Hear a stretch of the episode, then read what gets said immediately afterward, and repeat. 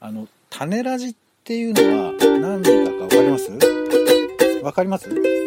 わかんないでしょ聞いてね。どうも、オレンジです。えー彼女は綺麗だったを見ました。一体どういうことなんでしょうか？もう全然わかんないですよ。ど、どう、どうし、ポンです。世の中全部種翔太ネラジよろしくお願いします。よろしくお願いします。週刊ドラマ語り。ドラマの感想や考察、ドラマをきっかけに思ったことなどを語っております。今回はですね、えー古畑任三郎を中心に懐かしの田村正和出演ドラマを振り返ってまいりたいと思います。古いね。古い話だね。ということで、なんかこのタイミングでというか、まあ、田村正和さんご自身がですね、4月に亡くなっていたというニュースが最近ですかね、1ヶ月、2ヶ月ぐらい前ですかね、えー、公にされましたけれども、まあ、それの合わせてというタイミングで、えっ、と、今、フジテレビでですね、えっ、と、昼のじ時間帯ですかね、えー2時45分くらいの時間帯に古畑任三郎傑作選ということで、ちょうど再放送が行われているタイミング、7月5日からですね、始まったというところで、まあ、初回、まあ、明石家さんまさんの回とか見て、ちょっと、ちょっと感動したんですけど、まあ、その話は後でするとして、まあ、それと合わせてという感じでもあるのかな。タイミング的に同じタイミングで、日本映画専門チャンネルという、え衛星放送、まあ、スカパーとかで見られるチャンネルですね。そちらでも、古畑任三郎シリーズ、えスペシャル夏の一挙放送ということで、えーこちらでは第1シリーズから第3シリーズ、まあ、その間に放送されたスペシャルも含めて、あと、巡査、今泉慎太郎とかね、そこら辺も合わせて一気に放送するというタイミングがあるそうです。7月22日から24日、まあ祝日3連休のところですかね。朝10時から一挙放送ということで放送がされるそうです。ちなみにそちらで、えほぼほぼすべてのシリーズは放送されるんですが、権利上の都合によって、第2シリーズ第4話赤か青か、これ木村拓哉さんの回ですね。あと第9話間違われた男、これ風間森夫さんの回ですね。こちらの放送はないっていうことになってるんですが、この第4話の方ですね、木村さんの方にはついては今回の、っと、フジテレビの方では放送されるということで、ちょっと一部埋めてくれるということで嬉しいところではあります。風間森夫さんの回はなんか、あれですね、サザエさんの映像が微妙に使われていたから放送ができないっていう話らしいです。なんかそこら辺の編集が難しいみたいな話が、えーネット記事にありましたっていうところで、まあ、古畑任三郎、僕自身もすごく好きで、それこそ、えっと、放送自体は90何年 ?94 年とかからか、スタートしているので、僕が小学生の頃、将来の夢として脚本家っていうふうに書いていたんで、書き留めかなんかですね、書いていたんですけど、それは完全に、えっと、古畑任三郎における三谷幸喜さんに憧れてっていうところが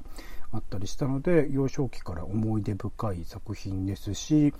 おそらく見たのは、それこそ小学生ぐらいの時なんだけど、やっぱりちゃんとそれぞれの回の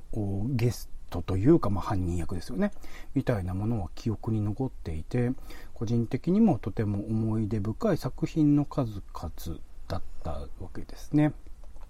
まあ、古畑任三郎についてもはそんな感じですし、まあ、他にもですね、えー、後々紹介していこうと思いますけど、田村正和さんの出演のドラマについても、かなり、えーおぼろげながら記憶に残っているものも多くありますので、まあ、今回そこら辺の話をしていければなと思っております。ちなみに、ポンさんは、古畑任三郎については、どんぐらい見てた、リアルタイムで見てらっしゃった感じですよね。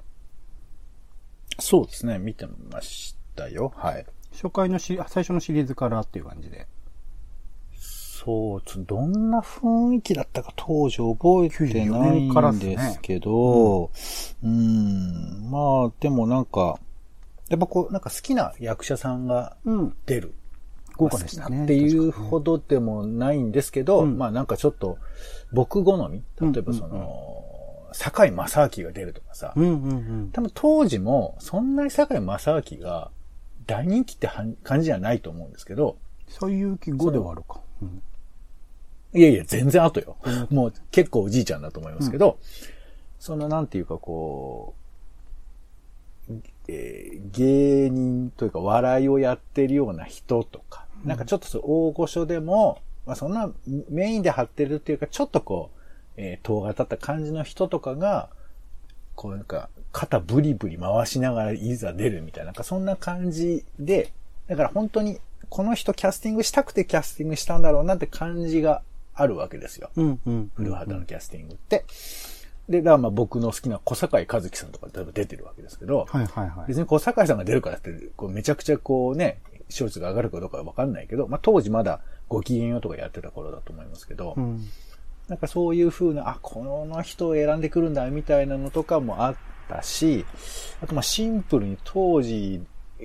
ーやっぱ古畑任三郎の真似してたよね、多分ね。そうでしたね。なんか真似しますよね。そうそう。それはあの、まあ僕が、まあまた後で話すかもしれませんけど、その、田村正和さんが、まあ割とやっぱ好きで、それはまあみみんな好きなんだけど、うんその、えー、なんかちょっと今回調べたら、やっぱこうずっと映画も出てらしたんだけど、うん。映画ではそんなに跳ねなくて、で、テレビ来て、で、テレビも僕はあんまり最初知らなかったんだけど、まあその子供と一緒に絡むようなドラマで結構なんか人気が出て、まあパッパはニュースキャスターなんていうのがありますけど、で、その辺の頃からその、ちょっとそのなんていうかな、えー、単にかっこいいとか、単にドジだとかそういうことじゃない、こうなんかちょっと味のあるキャラクターとしての認知があったところでの、うん。いよいよ古畑っていうところがあって、うんいや、これはやっぱりさすが田村さんだなという感覚が当時そんななんか評価するというレベルではなく、うんシンプルに、いや、面白いなって思ってた記憶はありますかね。うんうんうん。なるほど。そこら辺のホームドラマとかを経て、えー、ようやくではないですけど、古畑任三郎っていう役に当たったっていう、そのプロセスがあるんですね。なるほど。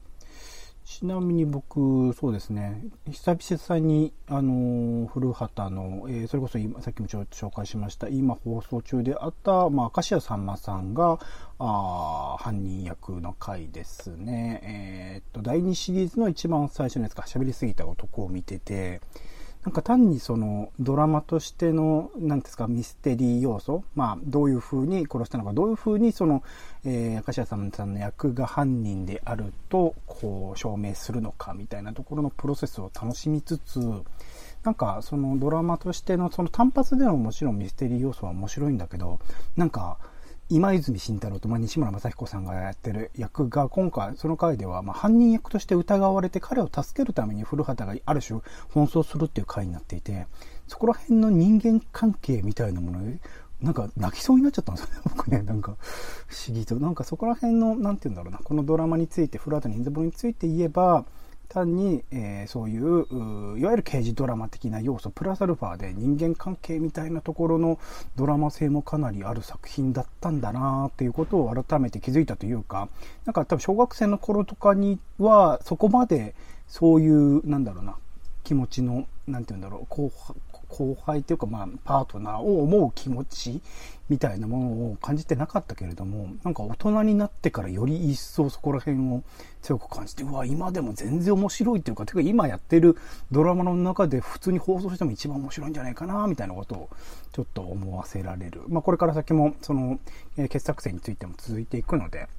えっと、フジテレビが見れる人は見られますし、日本映画専門チャンネル見られる人はぜひぜひ一通りシリーズ見るとか、あとブルーレイも売ってるのでブルーレイ買うとか、するといいかなと思っているんですが、まあ古畑任三郎について語るとこれだけ一つ一つのエピソード語ってるだけで多分1、2時間かかってしまうと思うので、今回まあ他にもいくつか田村正和さんの僕の中で記憶に残ってるドラマがあるのでそこら辺をちょっと振り返っていければなと思っているんですが、えーと、まずは競争曲というドラマ、これ96年ですね、古畑が始まった後の作品ですけど、木村拓哉さんとか宮沢りえさんと共演しているドラマですね。田村正和さんは建築家の役だったんだけれども、なんか、そこにで、えっと、働くようになる、うと木村拓哉さんが演じる、うーまあ、翔というキャラクターとか、あとは、あそ、そこの間で揺れ動く、田村正和か木村拓哉かで、えっと、揺れ動く、う花という役との、まあ、ななんか、関係性みたいなのを描いているドラマで、さすがにこう映像としての記憶はないんだけれども、この田村正和さんと木村拓哉さんっていう二人の関係性っていうのが、なんか僕の中ではやっぱ、フロアタでね、ね犯人役を木村さんがやってたとか、 SMAP役としてもその後出てきたりとかっていうのもありますけど、なんか、すごく重ねて見られる。それこそま木村さんご自身が古畑任三郎のパロディみたいなものをスマップスマップでやってたっていうのもありますけど、なんかこの二人の関係性みたいなものが、すごく強く残っていてなんか切り離して考えられないところがあるんですけどこれポンさん記憶に残ってます？このドラマって。96年、うん、やってたってのは覚覚えてはいますね。うんうんうんうん。うん。内容についてはそこまでではないって感じか。そうだ、そうですね。まあちょっとなんか、この辺、しっかり見てない感じもあるかな。なんか、えー、うん。だけど、やってたのはまあ覚えてますよね。うんうん、だからあれだよね、うん、その、田村正和っていう人が、まあ、なんつうのその、何？もともなお父さんがバンツマってまあめちゃくちゃ有名な人で、はい、まあでも知らないでしょ？オレンジさん。そんなこと言ってリアルタイムのことは知らないっすね。まあ時代劇で有名な人っていう認識しかないですね。うん。俺、後知識でも全然ピンと来てないから、まあ、すごい人なんだなっていうふうなことしかわかんなくて。うん、で、だからまあ、そういう意味では、もともと2世としてはさ、なんかこう、ずっとこう、期待をされながら、どうだどうだみたいなところではあったと思うんですけど、なんかやっぱこう、この人出るとやっぱ主役としてこう、すごいやっぱ注目度が高いっていうか、だから、なんか知らないけど、キムタクみたいな存在だよね、なんていうか。な気はしますね、世代をちょっと脇としてさ、うん、なんか花開くとか徐々に盛り上がってきたっていう風な人にならなかった人生じゃん、多分。キムタクちょっとね、当初、その脇の役からなんか、光が当たった感じはしますけど、でもそうかもしれないですね。ずっと主演って感じですね。そう。だからなんか、いっぱい言われるじゃない？うん。田村さんが出て、まあ、こけたとかいうことも含めてだけど、多分言われただろうし、うんまあね、よく噂で聞くその田村さんっていうのは、もうそのご飯を食べる姿すら、あの、うん、プライベートとしては見せないみたいなところら辺は、うん、その彼がその役としてのこう存在をこう徹底してたっていうあたりなんかは、やっぱこうそういう主演を張るっていう、まあ今のテレビドラマにもよくあることだけど、まあだんだんこう民主化されてきて、別に、えー、なんかこう主役だから偉いとか、そういうことじゃないってまあ、一般の人には伝わってくるけど、でも実際はさ、やっぱこう主演をする人って、まあ座長みたいな言い方するじゃないですか、よく。うんうん、だからこうやっぱこう主演をする人のプレッシャーとか抱えるものっていうのは、このドラマ制作に関わってない人間からは、全く想像のつかないすごい世界なんじゃないかと思うんですけど、うんうん、でそんな中で言うと、まあ、田村さんっていうのはやっぱそう要所要所に、やっぱこう、まあ、特にあれだよね、古畑た以降だよね。もうなんていうか、ちょっとこう、格がめちゃくちゃに上がっちゃって、うん、だからもう出る作品も結構絞られたり、あとまあ結構注目作になっていたっていう印象があるので、うん、まあその辺で言うと、こういうね、まあ木村拓哉とっていう話題も含めて、当時盛り上がっていたんだと思うけど、大変だったんだろうな、なんて、うん、あの、もう想像のレベルでは思いますよね。そうですよね。多分そういう、そういう注目のされ方というか、うん、あんまりない時代にそこまで注目されちゃうと、そうですよね。大変だろうな、と思うところではあるんですが、他どうです？ポンさん。田村さんの思い出のドラマというか。思い出。まあ、ちょっとね、僕はもう古い人間なので、うん、もうね、パパはニュースカキャスター、パパはニュースキャスターに、うん、もう結構決まり手になっちゃうんですよね。これ、もうこればっかりみたいな感じそんななんですね、パパはニュースキャスターって。そう。まあ、当時、まあ、だから子供で僕も、うん、その、本当に楽しい楽しいでテレビ見てて、で、パパはニュースキャスターっていう、まあ、オープニングがさ、本田美奈子の、えー、曲で、これ秋元康の曲なんですけど。まあだけどさ、この曲聴くともうなんかパプロフの犬みたいに今泣いちゃうもんね。えー、ワンウェイジェネレーションで。全然それぐらい。泣くようなドラマではないんですよね。うん、泣くようなってその、なんとか、今時のドラマってさ、泣くドラマとかさ、なんか決まってるじゃないなんか、ジャンルが。もしかすると。うん、うん。なことない？そんなことこのドラマはさ、基本コメディなんですよ。てか、むちゃくちゃなの、もう。はちゃめちゃなの、とにかく。バカみたいなドラマなんだけど、うんうん。バカみたいなドラマなんだけど、だけど、その中で、まあその田村さんが、やっぱり、ここがすごいんだよね。その田村正勝が、その、シリアスとかコメディとかっていう風な、そういうなんていうか役割に簡単に引き受けないっていうか、まあだからコメディが生えたんだと思うんですけど、うんうん。一生懸命なのよ。田村さんがう。んです。で、それがゆえに、まあ、その、何、女性関係にいい加減だっていうふうな面は、まあ、荻上チキさんにもチクリと刺されるぐらい、それ良くない面もあったりもするんだが、あの、役割付けもひどいですよ。その、時が高くがスペシャルとか出るんですけど、まあ、本当になんていうかアシスタントとして使ってるような面もあるのかな、なんて話も出つつも、まあ、だけど、まあ、そこに生き、そこの画面の中に生きてる存在として一生懸命生きてて、やっぱ子供たちに叱るみたいなシーンとかは、やっぱり、ああ、なんかちょっとほろっとくるみたいなところもあって、うん田村さんのそのなんていうかこういろいろ苦労したり地点抜刀する姿を、まあとにかくずっと見てるみたいな感じが、まあ面白かったよね。あんなにかっこいいのに何やってんのみたいなこととかさ。うんそういうのをもうずっと見てた感じがありますよね。うん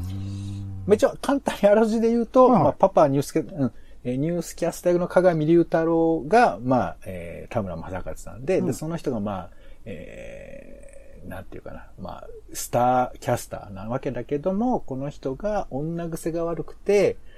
まあ、ここからひどいけどね、えっ、と、うん。とにかく手当たり次第いろんな人と、えっ、と、すぐ子供を作っちゃうというか、寝ちゃうんだよね。ほいで、あの、愛と書いて恵みというふうな子供が、あの、えー突然自分の独身、独身なんだよね、彼はね。彼は独身なんだけど、うちにやってきて、パパ、つパパ、お父さんつって、あの、三人のお父さんに突然なつ、な、なっちゃうところから始まるっていうドラマなんですけど、うんまあ今考えてひどいよね。うんそうですね。どうかしてますね。そう87年。どうかしていて。で、さらに、その、あの、鏡隆太郎は今共演している浅野敦子にも声をかけているみたいな。うんもう、まあずっと、もうずっとそうなんです。なんかニュースキャスターってそういうイメージがあったんですかね、当時ね。いや、ないと思いますけど、うんまあでもちょっと、いや、あの、エグゼクティブな感じだとか、まあそういう人も中にはいたのかな。まあ本当に森本武郎とか、当時結構バリバリだったような時代だったりするので、まあちょっと格好つけてる感じの、えー、でこう、報道の現場みたいなことを語ればかっこよく聞こえるみたいな、なんかそういうインテリがまだ、じゃ、ギリギリもてはやされてた頃うんですよね。まあそんな時代ではあったんですけど。結構毎回ゲストが変わったりしてたんですかね？まあまあ、だから別に、あの、特別なことではなくて、いろんな人が出てきては、その、くど、くどく、くどかれる役として女性が出てきたりだとか、いうのもあったりもしましたけど、まあだからこういうね、当時の本当にバラエティっぽいノリと、あとこういうドラマっぽい手法とが折り重なったみたいな、だからまあ本当に、あの、TBS のね、うんドラマ黄金期という感じもあるにはあるんですけど、そこと、その、うちの子に限ってみたいな、その子供と絡むシリーズで、こう、ちょい跳ねした田村さんが一気にこのパパニュースキャスターで、まこれ結構長いシリーズ、スペシャルも定期的に行われてるぐらいでしたから、まあ今でも、なんか TVer とかでもこの前やってたし、うん人気の作品だったなと思うんですけど、ここでね、本当に田村さんは、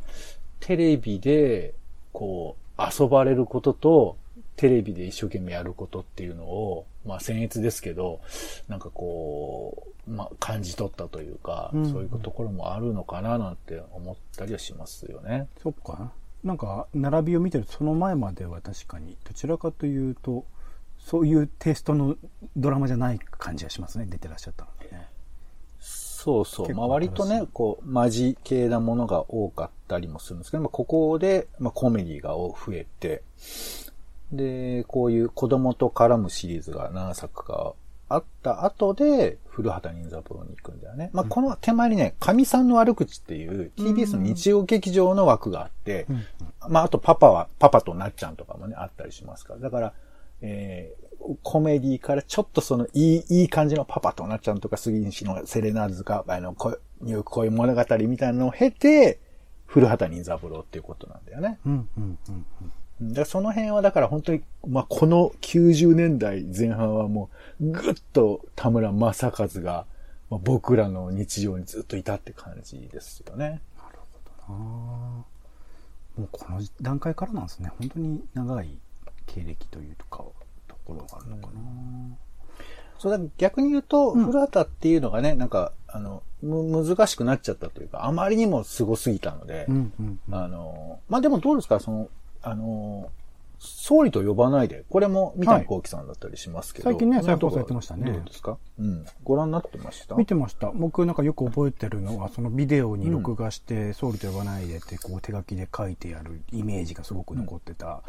のもあってっていうんですけど、そうですね、三谷さんかける、えー、田村正和さんで、それこそ、えー、古畑の、まあ、直後とか古畑で人気になって、そこからの流れでっていうところも強くあったので、うん。まあ、見ていたし、なんか、最近見直したら、その、かなりこう、すっとぼけた感じの役を田村さんが演じていたのが結構意外だったというか、なんかいつでも、僕の中ではいつでもかっこいい田村正和さんっていうイメージだったので、うんうんこの時のおイメージはちょっと違ったのかなと思いつつ、この作品もやっぱり今見直してもそのコメディとして、すごく面白く作られている当時の政治風刺的なことも含めて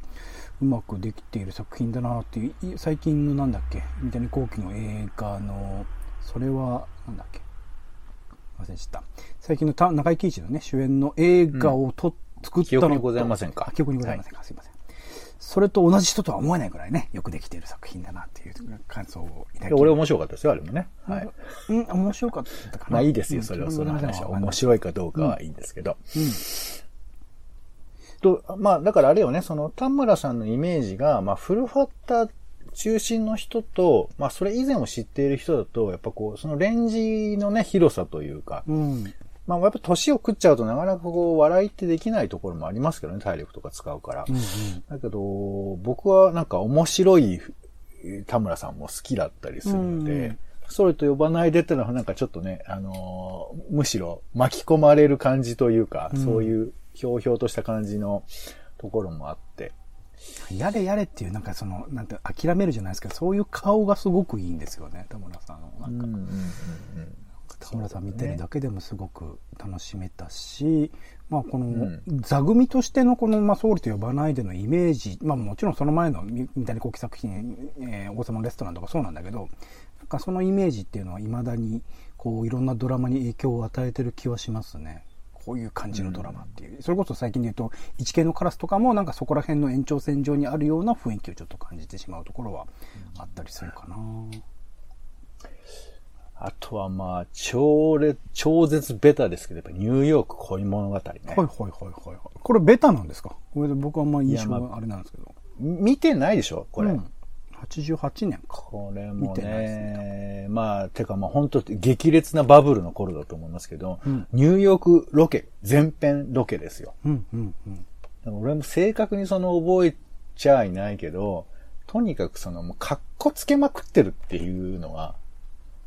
その田村さんのいろんな面の中の格好つけるっていうのを、うん。なんていうかこう、堂々とできる。だからこれはさ、あの、今時のドラマで言うとその、漫画みたいなドラマってあるじゃん。うんうんうん。もう超絶にベタみたいな。うんうん。ら多分その、今時のその学園ものとかってさ、結構僕見られないんですけど、あまりにもバカバカしすぎて。だけど、そういうなんていうかこう、コスチュームプレイじゃないけど、本当にその役に、まあ、漫画のように乗っ取ってやるっていうか、それはリアルな人間がどうかもうもはやわからないんだけれど、そういう世界を、まあ、ベタに満喫するみたいな場所としては、まあ、テレビドラマっていうのが一つあって、その中の、まあ、ニューヨーク恋物語は、まあ、なんかすごい、恥ずかしかったというか、子供だったからさ、そんなちゃんと見てらんないなみたいな気持ちもありつつ、まあ、一応ヒットしたね、ドラマでもあったりする全部ニューヨークで撮られたんですね。本当バブリーなんだ。そうう。ん。まあまあ、ちょっと、あとまあ、その木曜劇場っていう、その、フジテレビの、まあ、ちょっと大人のドラマ枠っていうのもあったんで、うんうんうんまあ、それがちょうどあったっていうことだとは思うんですけど、だこういうあれだよね、その、田村さんの様々な魅力っていうのが、こう、何、こう、ドラマごとによってちょっとずつ違うんだけど、うんまあ、それがこう、総合しちゃったのが古畑と言えるのかもしれないよね、もしかしたらね。うんうんうんうんうん。鎌田敏夫脚本ですからね。これまたいい感じですよね。ここはやっぱその後の世代になってくるので、うんそれこそその後のふあの田村さんのイメージとしては、ジンベエとかね、これ98年ですね。足立みつるさん原作で、なんか松たか子さんと親子なんだけど、ちょっと恋愛関係を感じさせるってちょっと今考えるとなかなか気持ち悪さもちょっとありつつみたいな。感じはあるけど、なんか主題歌のね、三久玲香さんの海とあなたの物語っていう、なんかこの、まあ、作品自体、ジンベエっていうキャラクター自体がなんか海洋研究かなんかしてる人なんで、その海のイメージと合うんだけど、なんかうん、そのが歌に合わせた、当時の、あ、これ小室さんですよね、多分。小室哲也だと思うんですけど、小室サウンドに合わせた、その、オープニングのイメージが強く残っているっていうのがジンベエだったりとか、これは多分日曜9時かな？でやってたドラマですけど、あとは美しい人とかね、これ野島真司さん脚本の作品で、なんかあんまり内容をちゃんと覚えてない、また田村正和さんとか常盤貴子さんとかが出ていて、田村正和さんが美容整形外科医の役で、まあ、常盤貴子さんの役が、まあ、整形をしてほしいって言って、まあ、整形した後に常盤さんになるって話ですけど、なんか、そこら辺の、まあ、野島真司作品なのでハードさがありつつもというところだと思うんですけど、やっぱ音楽の印象はこれも強いんですよね。ジェーン・バーキンの無造作紳士。フランス語でこう歌われるあの感じ。ジェーン・バーキンっていうものの存在を初めて知ったのも僕このドラマだったりするので、なんかそのイメージがすごく強く残っている作品だったりする。ここら辺どうです ?98 年から99年ぐらいの田村正和さん。そう、あんま見てないかなね。あんまり、なんか、なんだろうね。忙しかったか、テレビ持っいやでてなかったもなんかポンさんと僕の年齢差がなんか今のその見てる年代となんか重なるような気がします。うん、うん。いや、でもね、あれなんだよね。やっぱこう、なんかちょっと違うなって感じはあるんだよね。うんうんうんうん。あの、確かにね、テレビ持ってなかった時代もあるので、うんうん。ちゃんと補足できてない頃ではあるんですけど、うん。なんかこう、田村さんに期待するものと、田村さんがやるドラマでの実際がちょっとずれるみたいなところがあって、うん。なんかこう、いまいち見てないみたいな時代とかはあったりして、うんうん。でなんかこう、印象だけ覚えてるのは、あの、明智小五郎対仮面怪人二重瞑想っていうスペシャルドラマがあったっていうのを、なんかやたらに覚えてるよね。明智小五郎られてたんですよね。全然これ覚え明てないんだよそうそうそう。ビートたけしがさ、うん怪人二重瞑想で。なんかサーカスの中かなんかで、うんこう、えー対峙してるのとかなんか、そう、だから、あと、吹き替えだろうな、みたいな感じのやつとか そういうのとかをうっすら覚えてますけどね。これが2002年だそうですけど。そう。まあだからちょっとあれなんだよね、そのかっこいい感じっていうのに結構振られすぎちゃっていくる感じが後半というか、ああその辺とかがちょっと、まあそれしょうがないんですけどね、大変ではあるんですけど、うんうんっていうのはありますよね。うん。まあだからあと、そうね、なんか、そうだね。そこら辺から僕はだから僕は終わっちゃってんのかな？99年美しい人があって2000年で親父っていうこれもまたえっとこれ日曜9時かの作品ですけど、なんかおそのこれ 同じく花々さんのねさよなら大好きな人がかかるとなんか思い出す感じなんですけどで、覚えてます？覚えてますね。これは、ちょうど、まあ、最近、その、田村さん亡くなったってニュースのあったタイミングで、その当時の、その、えっ、と、及川光弘さんが演じる役との、なんか、なんだろう、えやりとりみたいなものが、ツイッターでちょっと流れたんですよ。それでかなり強く、ああ、そうだ、こういうドラマあったなと思い出したっていうところがあったりしたんですけど、なんとなくやっぱ覚えてますね。うん。このシーンとかありますか？なんだろう。なんかまあ、いわゆるホホームドラマというか家族関係のドラマだったりするので、そこにうんおそうだろうねける、なんて言うんだろう。こう、いろいろな騒動、なんかソファーにす、ソファーに座っている田村正和とかのイメージなんですけどね、やっぱりね。ソファーに座っているって。まあ、ソファーにも座ることはあるだろうね。うんいや、あのさ、まあ、これちょっと、え言うとさ、うんなんか結構覚えてないね。薄いね、なんか。2000年ですからね。あもう本当パパはニュースキャスターとかで、うんその、三人の恵みが出てきてさ、僕は君たちのパパじゃないんだ、わかるかっつってなんかずっと怒ってるとか、そういうシーンとかを印象にあったりするんですよ。うんうんなんか右で、こっちの恵みをなんとかしようと思うと、向こうで二人の恵みが別なことやってさ、みたいなのとか、なんか頭に覚えてるんですけど、うんうん。だまあそれはやっぱこう自分がこうドラマに集中してた時代っていうのはあって、これでも記憶力って結構大きくないですか？なんかそれこまそ、あ小学校とか中学校の同級生の名前ってなんか記憶に残ってません、まあ、あとあれだよ、ちょっと僕らはあの、なんかこう丸めがちだからさ、あのシーンっていう覚え方してないじゃん。それどういうドラマでしょ、みたいななんかくくり方をついつい僕らしちゃいがちなので、うんうんうんやっぱりあんま、僕も反省してるんですけど。見れば完全にこう、蘇ってくるんだけど、こうなんかその引き出しを出すのは結構難しいみたいなところあるんですよね。古畑のこのワンシーンとかありますか？古畑のこのワンシーンで言うと、それこそ最近で言う、明石家さんまさんの回における、うん、それは岩盤な晴れやとかすげえ覚えてましたね。うん田村さんの方ください。田村さんは、いやいや、ね今日の特集ですか、田村さん。解決した後に、こう、今泉さんと目を合わせて、こう、ペチンってこう、おでこを叩くシーンとかよく覚えてましたね。そうね。うん。うん、そうか、あはい、わかります。いや、もう、なんか、もうちょっと、あの、あ、そんなシーンあったんだ、みたいなのありますか？そんなシーンあったんだで言うと、そうだな。ポンさん先にちょっと言っていいですか？ああ、そうですね。僕はそうだな。これも覚え、でも覚えてないけど、まあでも、あの、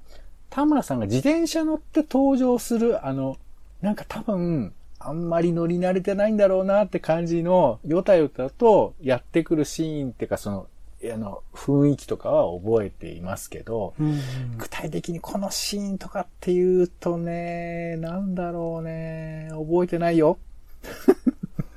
なんだろうね。丸めちゃう、丸めちゃうね。なんかそうですね。古畑についてはもちろんだからその、毎回その立ち居振る舞いとか、毎回そのフフォーカス、あの、ライトが当たって、こう、謎解きに入る手前のとことか、最初の前段の話とか、あそこら辺強く覚えてるんだけど、やっぱりなんか、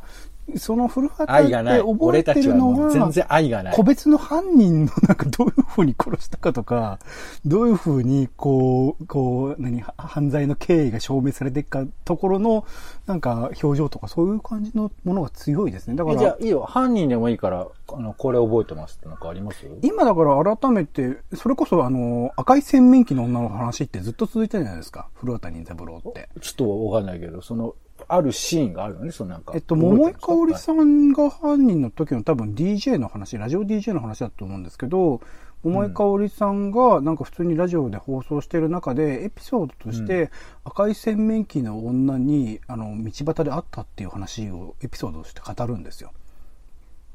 で、それについて、特に何にもオチもなく、その女がどういう存在なのかっていうこともよくわかることなく、次の回にどんどんどんどん進んでって、また別のどこだっけな、第2シーズンとかでも、その赤い洗面器の女のエピソードは語られてて、うんそれがずっと続くっていうのはすごく印象に残ってますね。で、未だにそれは解決されないままっていう感じのところっていうのは、結構だそれ、その話は三谷幸喜の話だもんな。まあ三谷幸喜の話なのかなうんいや、なんか俺ね、こういう風な、うんあの、田村正和さんの話をしているときに、うんやっぱこう田村さんのあのシーンをパッと思い出すみたいなことが言えるといいなと、まあ思ったりはするんですけど。僕なんかね結、構他の作品で言うと、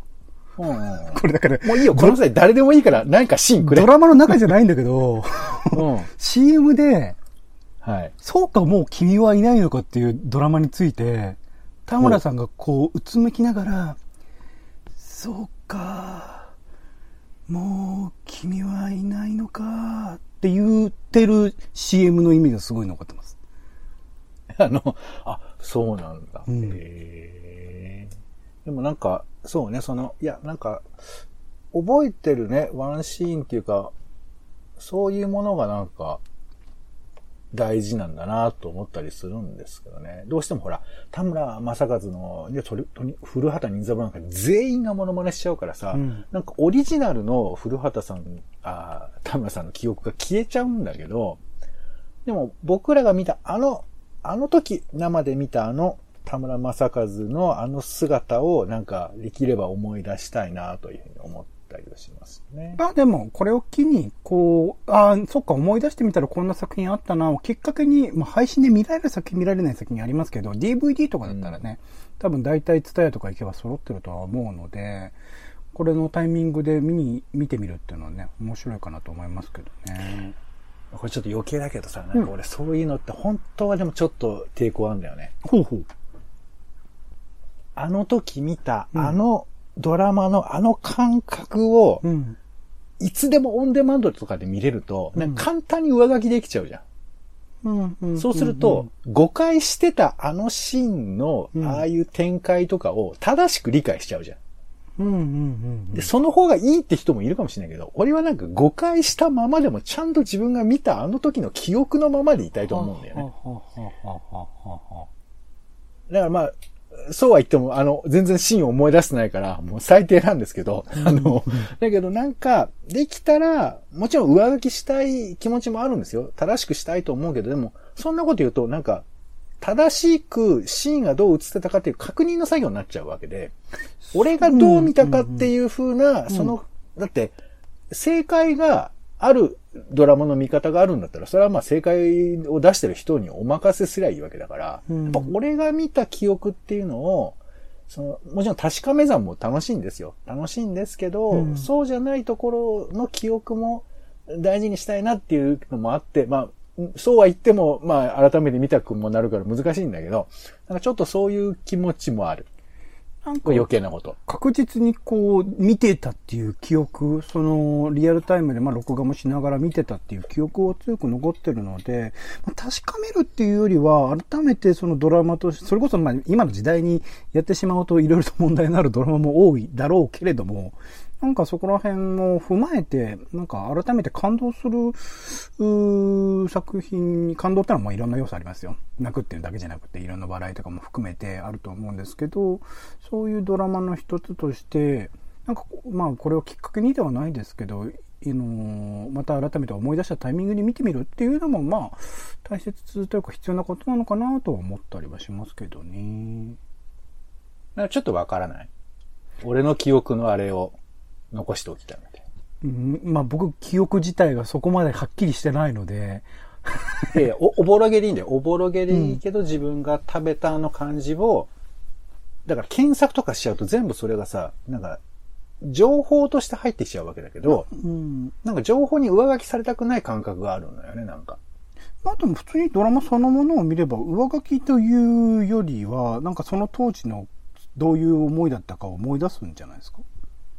うん、いやいや、まあまあ、別に100%否定はしないんだけど、なんかちょっとね、怖いところもあるんですよね。うんうんうんなんか、あの、まあ改めてこそうタイトル自体をね、なぞる感じでは、ああ、そうか、あんなドラマあったなーのまま置いていくこともできると思うので、まあ見直せなくてもね、まあ見直せないドラマも実は結構あったりするので、そこら辺はそのま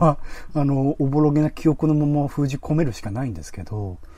まあでも、うんまあ、でも見てないドラマ結構あるからな。パパはなっちゃんとかちょっと見てみたいな。確かにね、パパとなっちゃんね。うん見たドラマニューヨークの恋物語もちょっと見たいな。そう言われるとな。うん。まあ、見たいドラマを見て、見たくないドラマは見ないまあ、ままでも、結局ね、FOD に入ろうっていうことになっちゃう、FOD にね、意外とないんですよ。ないの？ないの？ちょっと困ったことに意外とないものがあったりするので、えーはいそこら辺は難しいなと思いつつ。ちなみにあれですね、一応遺作としては2018年の眠り教師郎ザ・ファイナルっていうのが最後の作品にはなられたっていうところではあるみたいですね。ここら辺はもう2010年代は親父の背中ぐらいしかもうタイトルとしてもちょっと覚えてない感じかな。うん。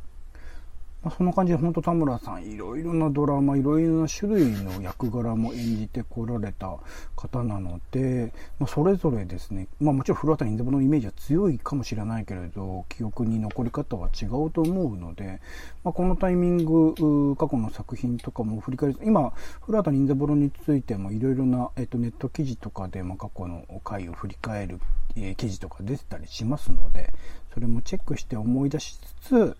まあ過去のねドラマをいろいろと楽しむきっかけとしてもらえればなと思っております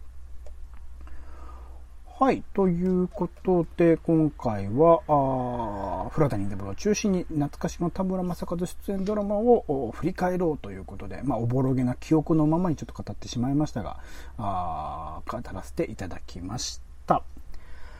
お相手はオレンジと、えー、うちの子に限ってで、田村正和が、あの、教え子と結婚してるの、これ森下愛子さんなんですけど、これとイチャイチャしてるのをね、ちょっと今思い出しましたね。えー、ポンでした。種なじまた。